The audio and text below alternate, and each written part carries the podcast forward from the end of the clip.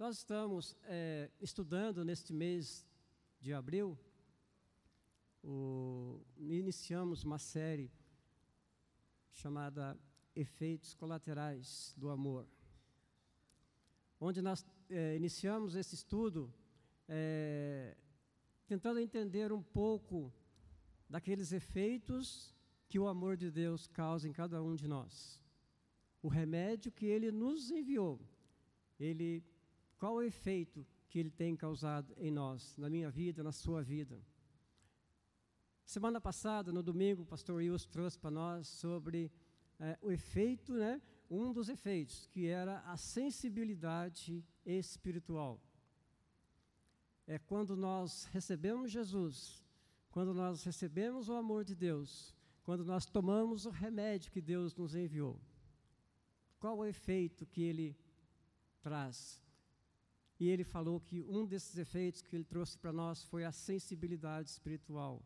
O que vem a ser a sensibilidade espiritual? É quando você, eu, quando nós nos sentimos, nos colocamos, nos, a, a sensibilidade da necessidade do outro, do próximo. Quando você sente a necessidade que o outro precisa, quando você é sensível à voz de Deus, quando você permite que a voz de Deus ela entre no seu coração e ela transforme a sua vida, transforme a minha vida. A sensibilidade, né? Nós é, estudamos assim, será que eu sou sensível à voz de Deus? Quando Deus fala através de, da palavra, através de, de um, um pregador, a palavra de Deus ela consegue encontrar um abrigo em meu coração e eu me torno sensível para com o próximo, para com a voz de Deus, e nós aprendemos isso. E hoje, dando sequência a esse estudo nosso, eu gostaria de passar com você, de partilhar com você mais um efeito colateral, né? efeitos colaterais do amor nas nossas vidas. Eu queria partilhar com você sobre o medo imune ao medo.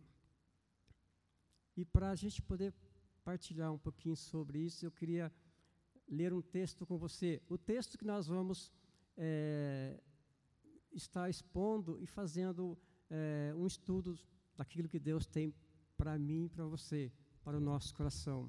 Por isso eu queria convidar você a abrir sua Bíblia em Mateus 28, do 1 ao 10.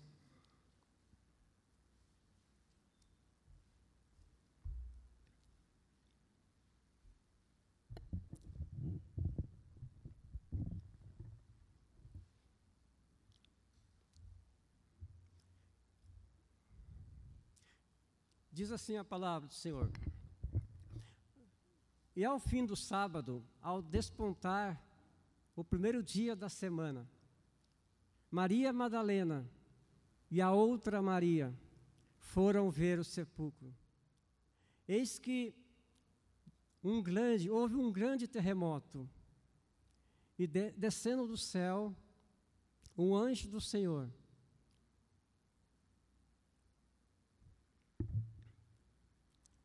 removendo a pedra, sentou-se sobre ela. E o seu aspecto era como um relâmpago, e o seu vestido branco como neve.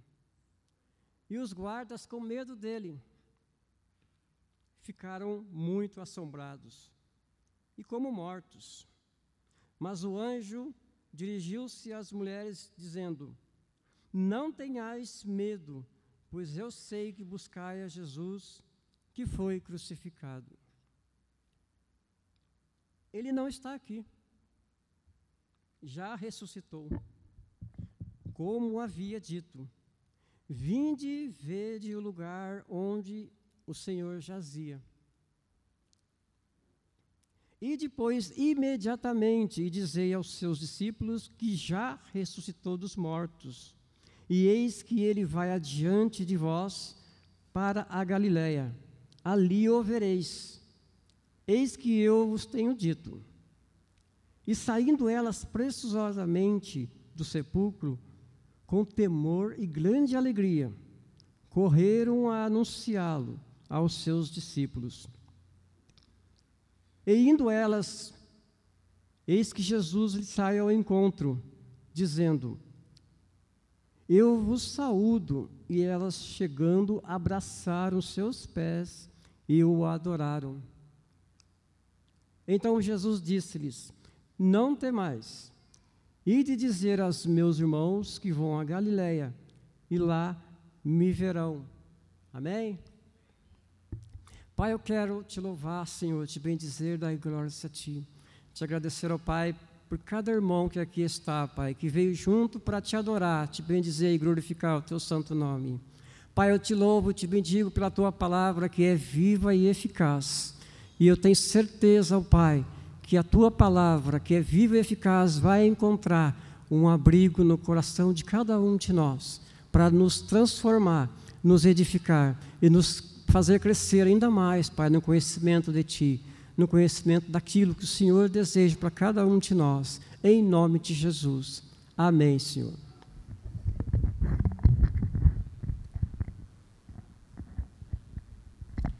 Eu quero partilhar com você esse texto, eu gostaria que você guardasse esse texto. Mas antes, eu quero fazer um pano de fundo, um pano de fundo desse texto, de um contexto, para que você possa, quando chegar nesse texto, você ter um entendimento melhor do que está acontecendo aqui nesse texto de Mateus 28. E eu quero fazer uma dinâmica com você se você me permitir. Eu quero fazer uma, uma pergunta, e essa pergunta, sucessivamente, eu vou perguntando e você vai respondendo. Você me ajudar para que a gente possa expor essa palavra do Senhor com mais é, eficácia. Tá bom? Amém?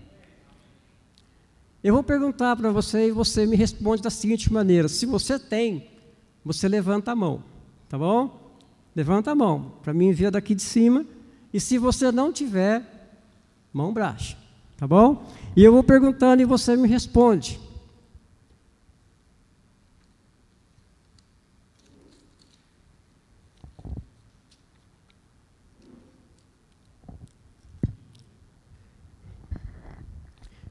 Quem entre vocês tem medo de altura.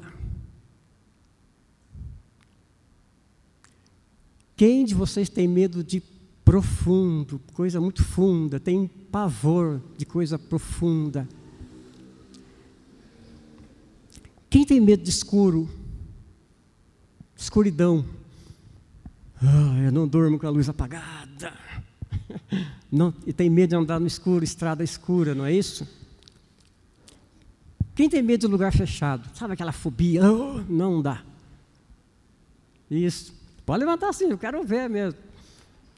E quem tem medo de andar de avião? Nossa, gente. Ô, Marcos. e, de, e de água? Quem tem medo de se afogar? Não gosta de água, de mar, de, de rio, né? E de ficar sozinho. Quem tem. Ah, eu não gosto de ficar sozinho, eu gosto de ficar no meio de pessoas, com alguém. Falar em público, oh, tem pavor, da gagueira, né? Falar em público. Ser roubado, quem é que tem pavor, medo de ser roubado? Olha. Rejeitado, quem tem medo de ser rejeitado? Quem tem medo de não fazer certo? Quem tem medo de doença, de ficar doente? E da morte? Quem tem medo de morrer? Sério, gente? Ninguém? que bom. Quem tem medo de perder? Perder. Perder. Perdeu a casa, perdeu o carro, perdeu o filho, perdeu a mãe, perdeu o pai, perdeu o tio, perdeu a tia. Medo de perder. Quem tem medo de fofoca? Ninguém tem, gente? Isso é bravo, hein? E crítica. Quem tem medo de crítica? Ah, eu tenho medo que alguém me critique, né? Macumba. Quem tem medo de macumba? Desempregado. Quem é que tem medo de tá, ficar desempregado? Sem dinheiro. Quem é que tem medo de ficar sem dinheiro? Tem bastante, né? Eu também tenho. Quem tem medo de rato? Nossa, gente, sério? Quase todo mundo. Barata. Aranha. Cobra. Sapo. Quem tem medo de panela explodir, panela de pressão? Quem tem medo de tomar choque? E quem tem medo de Deus? Beleza. Obrigado, tá, gente? O medo, ele é. O dicionário diz assim que o medo é um sentimento de inquietação e apreensão diante de um perigo real ou imaginário. Você sente medo porque você vê o seu corpo, ela, ele percebe um perigo para você. Então, ele é um sentimento que nós sentimos quando nós reagimos diante de um perigo, que é um perigo real, né, que fala que é, é eu tenho medo de aranha, eu tenho medo de cobra, então é real, estou vendo ali, né? Mas também pode ser imaginário. Às vezes eu estou num quarto escuro dormindo e começa a imaginar assombração, começa a imaginar um monte de coisa, é a imaginação, né? E a gente tem medo. E o medo, ele tem duas asas, né? Dois pontos. Eu tenho medo e eu sinto medo. Parece iguais, mas não é. Parece a mesma coisa, mas não é. Eu tenho medo por exemplo, eu tenho medo de andar de avião. Eu tenho medo de andar de avião. O Marcos Viana não tem medo de andar de avião, mas lá dentro do avião, lá em cima, ele pode sentir medo. Entendeu? Você diz assim: olha, eu tenho medo de cobra. O outro diz assim: eu não tenho medo de cobra. Mas se você, se, se você disser para ele assim: há uma cobra dentro da sua casa e você está com seus filhos lá, você fica com medo, porque ela pode pegar uma, uma pessoa da sua casa, não é isso? Então são os dois sentidos que, que nós temos. Eu tenho medo e eu sinto medo. Não existe ninguém que não tenha medo, não existe. Todos nós temos medo. Todos nós temos medo. Talvez o medo, eh, quando a gente pergunta, você tem medo de cobra ou de aranha? Você pode dizer assim: eu não tenho medo de nada, né? Eu não tenho medo de absolutamente nada. Mas todos nós somos dotados do medo, nós temos esse sentimento dentro de nós. O medo é um sentimento que ele paralisa você, ele me paralisa. O medo, ele é um sentimento que ele nos desequilibra, ele nos desajusta, ele nos descontrola. Você faz coisas que depois você diz: não acredito que eu fiz. Você deixa de fazer coisas, você deixa de fazer por causa do medo. Você fala coisas por causa do medo. Deixa de fazer ou deixa de falar por causa do medo, da consequência que às vezes o medo pode trazer. E aí você pergunta assim: mas o medo foi Deus quem criou? Eu? Nos criou com medo? Ele colocou o medo dentro de mim, dentro de você? E eu quero tentar mostrar isso para vocês desde o começo da criação, o que Deus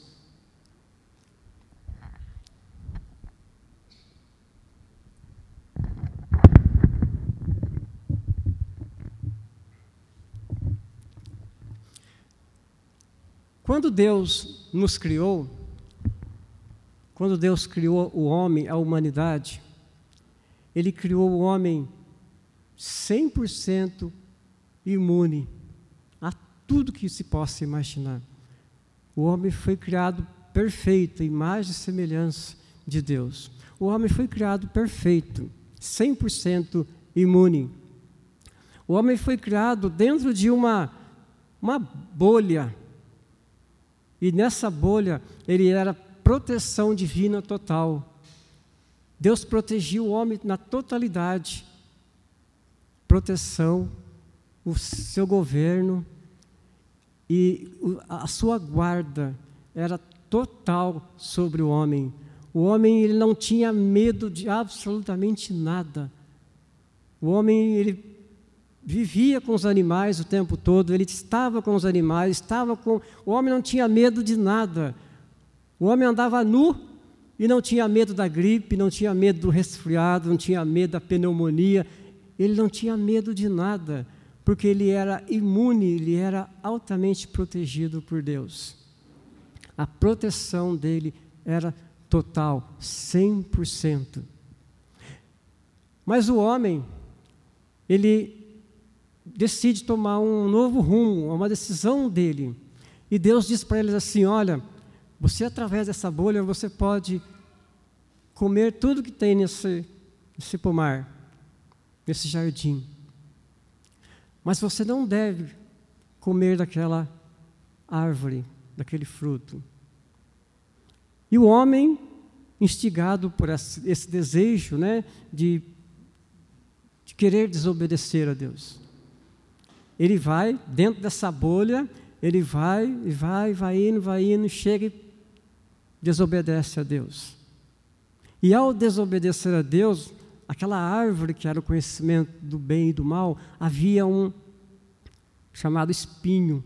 E esse espinho bate na bolha. E ao bater na bolha, a bolha começa então a murchar. Ela murcha. E a, a, bolha, a bolha, quando ela vai murchando, a imunidade do homem começa a baixar. Começa a baixar. O homem começa a ficar sem a imunidade. E quando ele fica sem imunidade, as bactérias, os vírus e tudo aquilo que rondava vem através para é, contaminar o homem. E o homem imune, ele tenta de todas as maneiras né, aumentar sua imunidade, voltar de novo a 100% de imunidade, e ele não consegue. Mas ele não consegue. Mas Deus, na sua graça, na sua bondade, na sua misericórdia, ele já tinha a solução ele já tinha preparado muito tempo antes a vacina, o remédio, que o homem tomando esse remédio, essa vacina, a sua imunidade voltaria novamente a 100%. O homem ficaria novamente imune. E ele então vai enviar a vacina para a humanidade. E ele envia então o seu próprio filho. A Bíblia, a Bíblia nos diz que em João 3,6 diz assim: Porque Deus amou o mundo de tal maneira que Ele deu o seu Filho, para todo que nele crê não pereça, mas tenha vida eterna. Porque o Filho veio não para julgar, mas para que o mundo fosse salvo por ele. E traduzindo para nós, Deus enviou a vacina ao mundo para que o homem que tomasse dessa vacina, o homem que tomasse desse remédio, ele voltaria novamente à sua imunidade. O homem não vai conseguir a sua imunidade aqui, mas a imunidade nós conseguiremos lá na eternidade. Eu, te, eu posso dizer que há dois anos atrás, eu, eu passei por uma situação de uma crise, de uma, uma enfermidade. No primeiro dia, no primeiro dia, eu tive uma febre muito alta, né, de 39. Tomei muito remédio, fui tomando remédio para baixar, todo tipo de remédio lá que me, da, me davam, né, que eu tomava. No segundo dia, a febre novamente me atacou e eu novamente tomei bastante remédio para ela baixar. E no terceiro dia, ela a febre veio e junto com a febre eu tive uma dor torácica, uma dor aqui do lado. E essa dor era tão forte que eu não vou dizer para você que era uma dor igual a dor de rins, porque eu nunca tive dor de rim, mas era uma dor forte, fortíssima mesmo. Ela não tinha nem volume, quer dizer, o volume dela era um só, era lá em cima, era uma dor. Todos os lados que eu, que eu virava, ela continuava doendo, era muito forte. No quarto dia, quando eu, ela, a febre abaixava, quando ela voltava novamente, e essa dor vinha novamente, apareceu do meu lado uma mancha, uma mancha vermelha que coçava. E aí, quando foi no quinto dia, eu decidi ir no médico, né? Aí eu fui no médico, médico do, no postinho. Aí ele me examinou, ele olhou, pegou, me deu, passou uns remédios para febre, passou uns remédios para dor. Aí eu falei para ele assim, doutor, eu estou achando engraçado porque eu estou tendo uma, uma manchinha aqui do meu lado que coça. Ele falou, deixa eu dar uma olhada. Ele olhou, ele falou assim, isso que você tem chama-se Esperzoster. Esperzoster. Esperzoster. Já ouviu falar nisso? Quem já ouviu falar?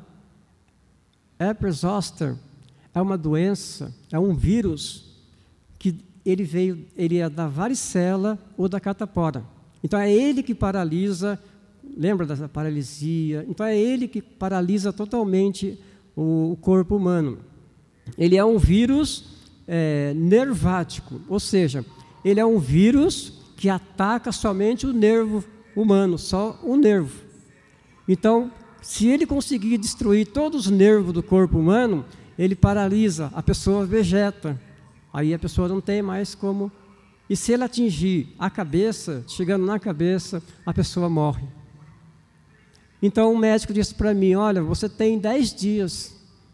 Nesses dez dias você precisa tomar, em seis dias você precisa tomar é, esse remédio de quatro em quatro horas, quatro comprimidos de quatro em quatro horas, para poder paralisar esse vírus. Aí eu disse para ele, mas por que aconteceu isso? Disse, aconteceu porque você tomou muito remédio. Você deve ter tomado muito corticoide, muitos remédios com corticoide, e ele abaixou a sua imunidade. E ao abaixar a sua imunidade, o vírus, eu tenho 65 anos, o vírus foi lá de 1958, imagine. E ele foi, ele, ele ativou, né, o vírus agora, dois anos atrás. Graças a Deus, com cinco dias é, que eu tomando remédio, tomando remédio, consegui paralisar ele, ou seja, ele não atacou mais, mas ele está ainda aqui dentro. Está dentro de mim, está dentro de você. Você também tem ele. Para informação sua, você também tem. Então toma cuidado, porque se a imunidade baixar muito a imunidade, ele pode atacar. Por que eu estou falando isso? Justamente porque a nossa imunidade foi abaixada no Éden e nós herdamos justamente essa, esses derivados do pecado que foi cometido lá no jardim. Nós herdamos esses derivados do pecado: o sofrimento, a dor, a, a angústia, a tristeza, o medo e a separação de Deus. Mas Deus, no seu amor, Deus, na sua bondade, Ele nos enviou o remédio para que a, nossa imunidade voltasse novamente. Só Ele poderia fazer isso. E um dia lá em Belém, na cidade de Belém, chegou o malote, né? chegou o pacote com a vacina para cada um de nós. Jesus nasce em Belém, de Belém é levado para o Egito, do Egito é levado para Nazaré, de Nazaré é levado para Cafarnaum, de Cafarnaum vai para Jerusalém. Em Jerusalém é traído, é preso, é julgado, é condenado, é crucificado, é morto e é sepultado. E, ao, e, e, quando ele é sepultado, nós chegamos então no capítulo 28 de Mateus, onde eu quero passar para vocês, expor para vocês um pouco daquilo que aconteceu nesse capítulo. Voltemos então ao nosso capítulo 28 de Mateus, onde eu queria fazer umas exposições para você sobre Mateus 28. O que aconteceu aqui? A ressurreição de Jesus. E no fim do sábado, quando já despontava o primeiro dia da semana, Maria Madalena e a outra Maria foram ver o sepulcro. Maria Madalena, o nome dela era Maria, mas não, não era Madalena, mas era Maria, porque Maria, ela nasceu numa cidade chamada Magdá. Por isso ela era chamada de Maria de Magdá. Maria, quem nascia lá em Magdá, no caso das mulheres, era Magdalena. Então, por isso ficou Maria de Magdá, Maria Magdalena. Assim como nós temos Maria de Nazaré, que é a mãe de Jesus, Maria de Nazaré. Temos Maria de Betânia. Da semana passada a gente ouviu. Mas não porque o nome é Maria de Betânia, mas é porque ela é de Betânia. E, e essa Maria é a Maria que, quando ela encontra com Jesus, Jesus expulsa sete demônios dela. E a partir desse momento, então, ela é uma seguidora perseverante de Jesus, servir a Jesus. E ela então, juntamente com a outra Maria, Maria, mãe de Tiago. Tiago era um discípulo chamado Tiago Menor, que era o discípulo de Jesus. E José, que era o seu irmão. E o interessante na perseverança dessas duas mulheres é que você vai ler lá em, no capítulo 27. Se você olhar aí no capítulo 27 de Mateus, no versículo 55, vocês vão ver como é interessante o que acontece com essas duas mulheres. 55. Estavam ali olhando de longe muitas mulheres que tinham seguido Jesus desde a Galiléia para servir, entre as quais estavam Maria Madalena e Maria, mãe de Tiago e de José. As duas estavam na crucificação de Jesus. Se você olhar no versículo 61, aí para frente um pouquinho, 61, ele diz assim, no 60. José de Arimateia, que era um homem que chamava José, mas era de uma cidade chamada Arimateia, por isso que ele é José de Arimateia. E um homem chamado Nicodemos, que todos já ouviram a história de Nicodemos. Esses dois homens, então, eles levam Jesus para sepultar Jesus. E no versículo 61 você vai ler lá assim: E quem é que estava lá de frente com o sepulcro, de frente com a, a, o lugar onde Jesus foi sepultado? Diz assim o versículo 61: E estavam ali Maria Madalena e a outra Maria, assentada de fronte do sepulcro. Olha a paixão dessas mulheres em seguir Jesus, o amor que elas tinham elas estavam na crucificação de Jesus, assistiram ali, viram, e elas, até no, no enterro de Jesus, você não ouve falar dos discípulos, você não ouve falar dos, de nenhum, nem a mãe de Jesus você ouve falar, nem a mãe, né? mas as duas estavam ali perseverantes. E aí diz no, no capítulo 28, vai dizer assim, e no fim do sábado, ou seja, no outro dia, no outro dia, quando já despontava o primeiro dia da semana, quem estava lá de novo? Maria Madalena e a outra Maria foram lá ver o sepulcro, porque elas queriam, sabe fazer o quê? Elas queriam ungir o corpo de Jesus. Elas compraram o aroma, compraram o perfume para ir lá e deixar o corpo de Jesus, porque elas era o que elas queriam fazer. E talvez elas fossem caminhando, né? Ali no caminho, as duas conversando e dizendo assim: Maria, mas como é que nós vamos tirar aquela pedra, pedra pesada? Você já imaginou? Quem vai tirar para nós? E os guardas que estão lá, eles não vão deixar a gente remover aquilo lá, porque eles estão guardando para aquilo. E elas foram preocupadas, né? Meu Deus, o que, que nós vamos fazer? Como tirar aquela pedra de lá? E no versículo 2, ela vai dizer, a, a palavra de Deus diz assim: E eis que naquele momento, quando elas estavam chegando ali no túmulo, Eis que um grande, houve um grande terremoto, um grande tremor ali de terra, né? Da terra. E um anjo do, do Senhor descendo do céu, ele vai lá e remove a pedra e ele senta em cima da pedra. O aspecto, diz que o aspecto desse anjo, né? O aspecto dele é como de um relâmpago, e as suas vestes eram brancas como a neve. E os guardas, os guardas, ficaram assombrados, eles ficaram com medo, ficaram apavorados. Né? O que, que é isso que está acontecendo, meu Deus? Né? Que barulho é esse? Que, que anjo, que homem, que é isso que está acontecendo? E eles ficaram assombrados, com medo. Talvez eles pensavam assim: o que, que nós vamos dizer lá para o imperador, para o governador, para os sacerdotes? O que, que nós vamos falar para eles? Que um anjo abriu a porta, tirou a pedra? Eles vão matar, vão nos matar. O anjo ele não deu a mínima para os guardas, não deu a mínima para os guardas. E ele se dirige para as mulheres e vai dizer para elas assim: não tenham medo, porque o Jesus que vocês procuram, que vocês buscam, ele não está mais aqui, ele ressuscitou. A pedra, a pedra que o anjo removeu, ele não removeu a pedra para Jesus sair. Ele removeu a pedra para que as mulheres entrassem. Lindo, né? Ele removeu a pedra para que as mulheres entrassem no sepulcro. E lá no sepulcro, elas pudessem olhar e ver que ele não estava mais lá. E elas entram dentro do sepulcro, os guardas todos apavorados ali. E o anjo então diz para elas: Não tema, não tenha medo. Sabe o que vocês devem fazer?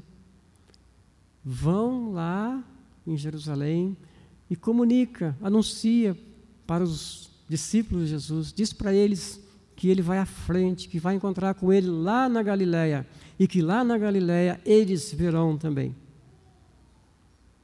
E elas então saem a, a palavra de Deus diz que ela sai imediatamente, né? Elas saem e vão para anunciar. E elas então estão indo anunciar para os discípulos que estavam com medo, né? Estavam tristes, estavam angustiados, não fizeram parte dessa, desse grande momento. E elas então saem e vão para esse, esse anunciar aos discípulos o que tinha acontecido. Jesus está vivo, Jesus ressuscitou. Amém?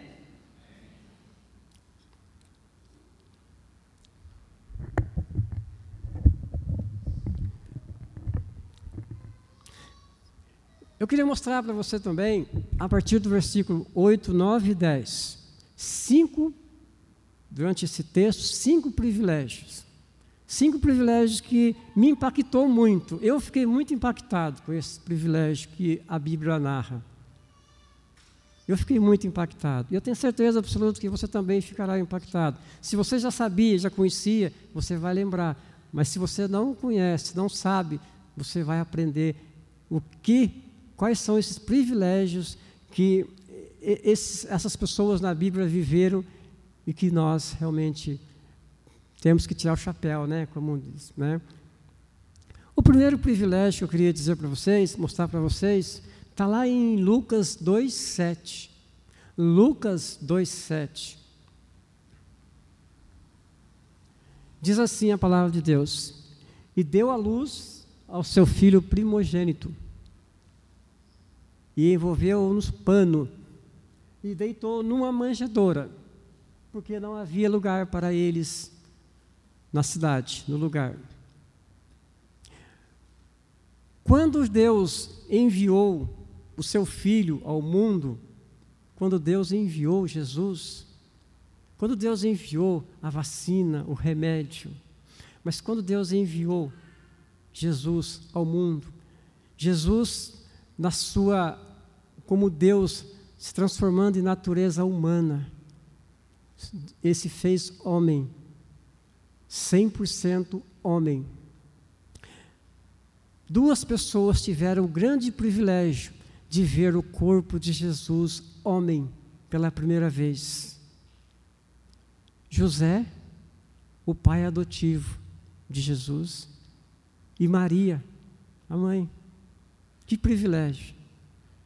José viu primeiro. Apesar de Maria ter carregado, levado, mas na hora do parto foi José que fez o parto. Então ele viu, né? Olha que lindo. Ele viu primeiro. Para nós cristãos, para nossa, para o cristianismo, você imaginar, José pegou o Deus homem ali, gente, no, pela, olha o corpo. Que privilégio de José. Que privilégio de Maria, né? Além dos grandes privilégios que Maria teve, que José teve, esse foi o grande privilégio que ela teve, que José teve.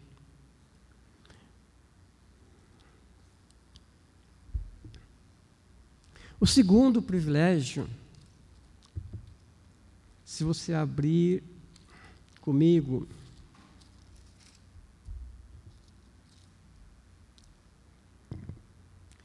Se você abrir comigo lá em João, no capítulo 19. João, capítulo 19.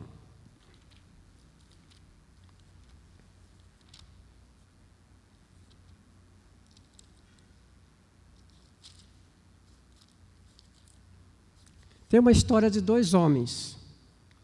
João 19 vai contar a história de dois homens. É João capítulo 19, no versículo 38. Ele diz assim: Depois disso, José de Arimateia, o que era discípulo de Jesus, mas oculto por medo dos judeus, rogou a Pilatos que permitisse tirar o corpo de Jesus, e Pilatos o permitiu. Então foi e tirou o corpo de Jesus.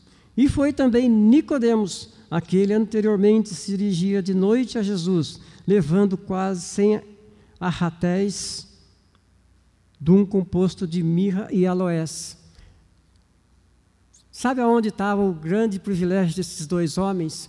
Quando, quando eles sepultaram Jesus lá, lá dentro lá da sepultura, eles rolaram a pedra. Eles foram os privilegiados de ter visto o corpo de Jesus, homem, por último. Eles viram o corpo de Jesus. Ninguém mais, nenhum discípulo, nem a mãe, nem ninguém viu o corpo de Jesus. Eles foram os últimos a ver o corpo homem de Jesus. Que privilégio, né?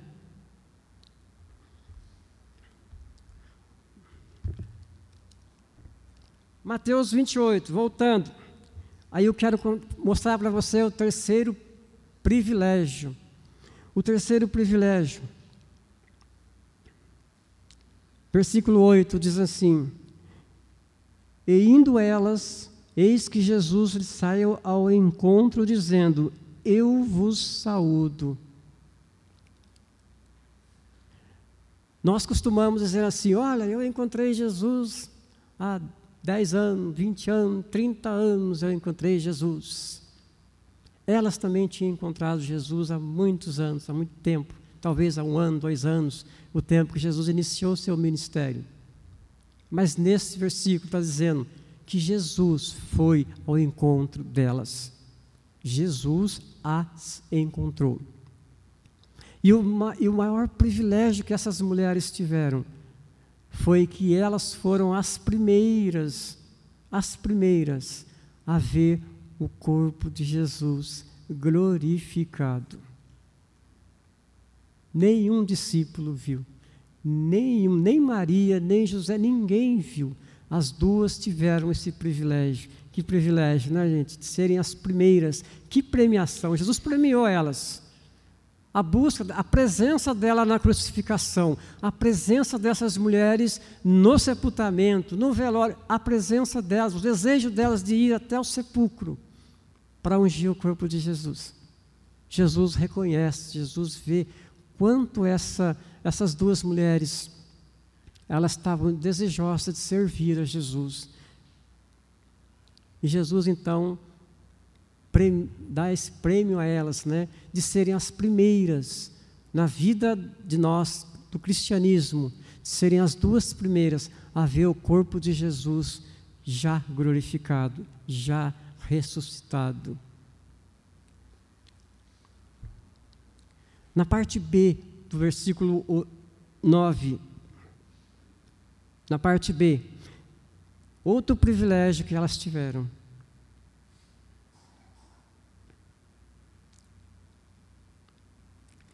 E indo elas, eis que Jesus lhe saiu ao encontro, dizendo: Eu vos saúdo.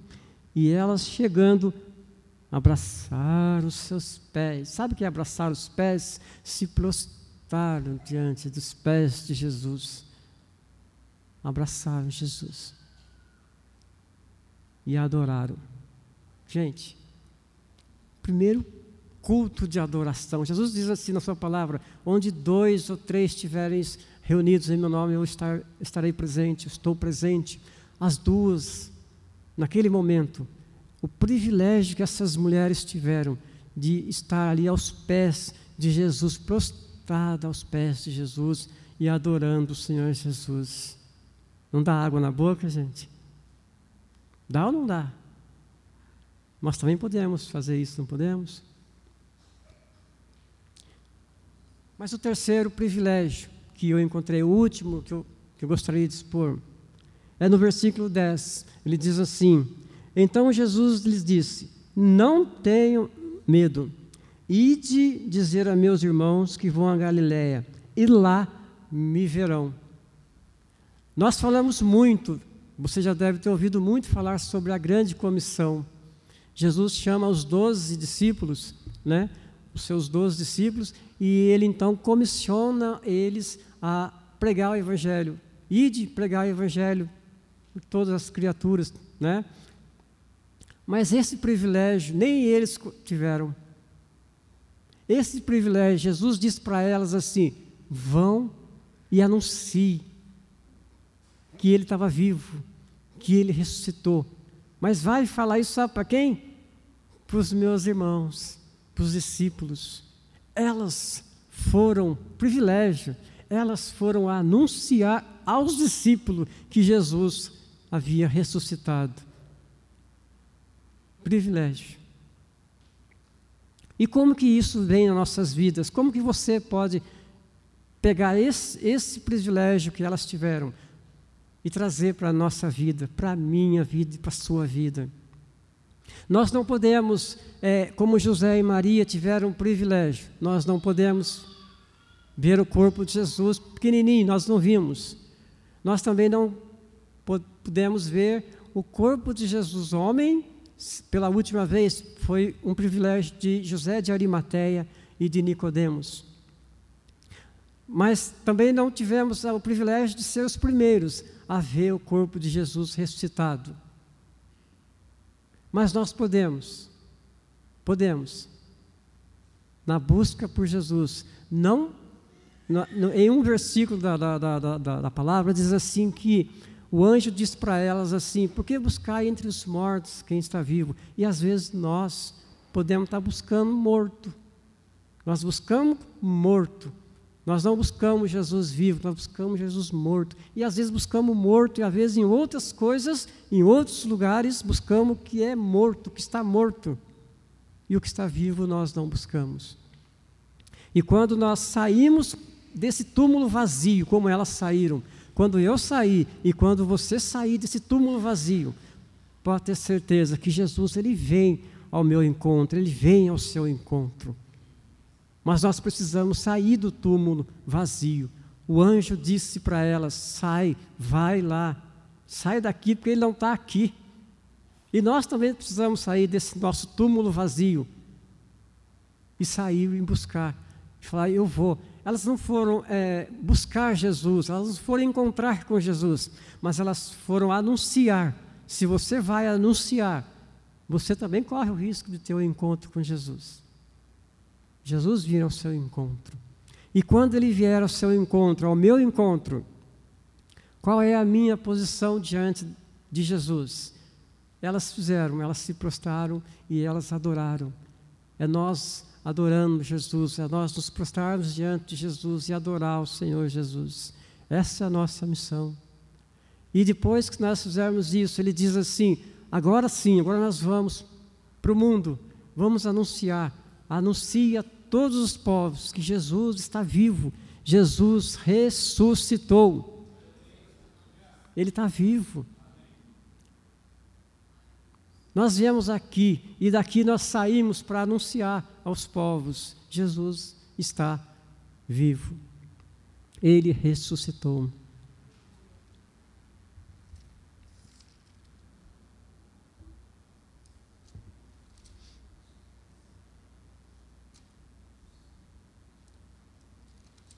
A mensagem que Jesus tem para mim e para você, nesse texto, é só: não tenha medo. Guarde isso no seu coração. Saia daqui com essa palavra do Senhor. Não tenham medo. Você nunca vai deixar de ter medo da aranha, medo do, da cobra, medo. Você vai ter medo.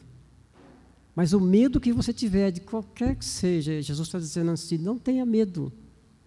Não tenha medo. Não deixe que o medo paralise você. Não deixe que o medo desequilibre você, descontrole você. Ele mesmo diz: Olha, no mundo tereis aflições. Não tenha medo.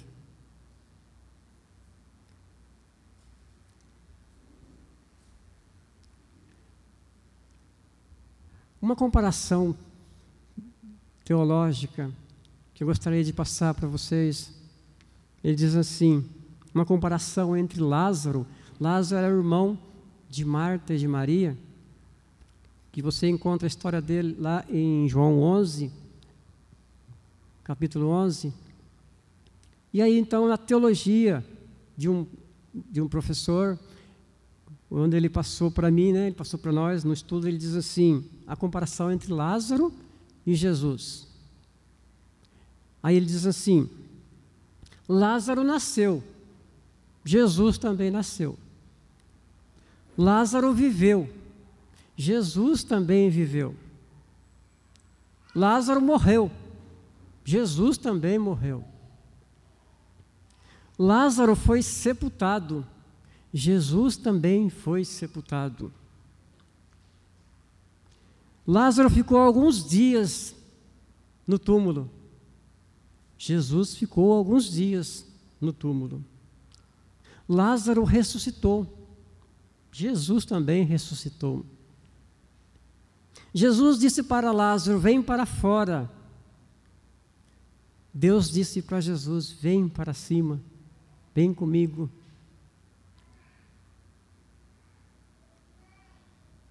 Jesus disse para os homens: removam a pedra para Lázaro sair. Deus disse para o anjo: remova a pedra para elas entrarem. Jesus disse: desatai a Lázaro. Deus disse aos anjos: dobrai os lençóis. Lázaro saiu do sepulcro. Jesus também saiu do sepulcro. Lázaro viveu novamente. Jesus também viveu novamente. Lázaro morreu novamente. Jesus vive eternamente. Não tenha medo, ele está vivo. Sabe aqueles três jovens, Medraque, Sisaque e Abednego? Eles talvez sentiram medo. Porque quando, quando falaram da fornalha para eles, eles sentiram medo. Eles não tiveram medo, eles não estavam com medo, não tenham medo, mas quando entrou lá dentro eles sentiram, mas eles sabiam em quem eles confiavam, a confiança deles. E lá dentro não tinha três, tinha quatro. Quando Daniel é jogado nas covas, na cova dos leões, Daniel não teve medo, mas lá ele pode ter sentido medo. Mas ele sabia que Deus estava presente com ele. Não tenha medo. Não tenha medo. A mensagem de hoje para mim e para você é essa: não tenha medo. Não tenha medo. Eu queria, queria no sentido, eu quero convidar você, se você quiser, mas se não quiser não tem problema, mas eu quero te convidar, se você tiver no coração esse desejo, eu queria convidar você para vir aqui na frente, com todos os seus medos, com toda a sua vontade de busca, de desejo, se você quiser, porque nós teremos o presbítero Marcos e o pastor Wilson aqui orando por vocês, aqui na frente. E enquanto isso acontece, eu vou estar louvando e adorando ao Senhor em um hino, que eu tenho certeza que esse hino também é uma forma que você vai encontrar de adoração ao Senhor. Amém?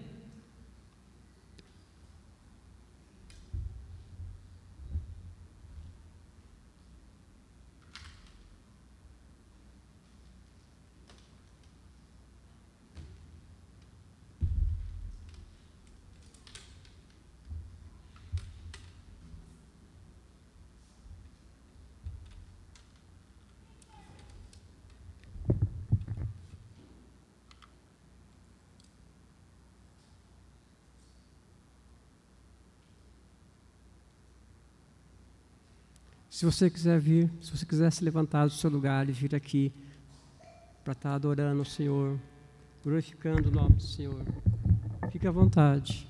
Não tenha medo, se você quiser.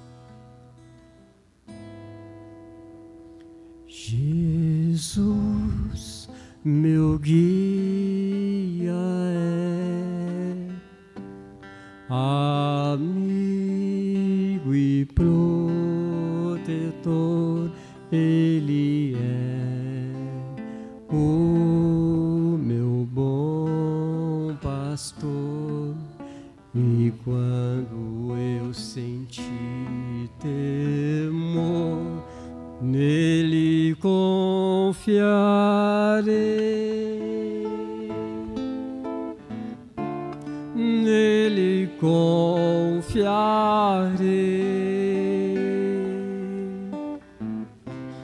Fraco eu sou, mas Deus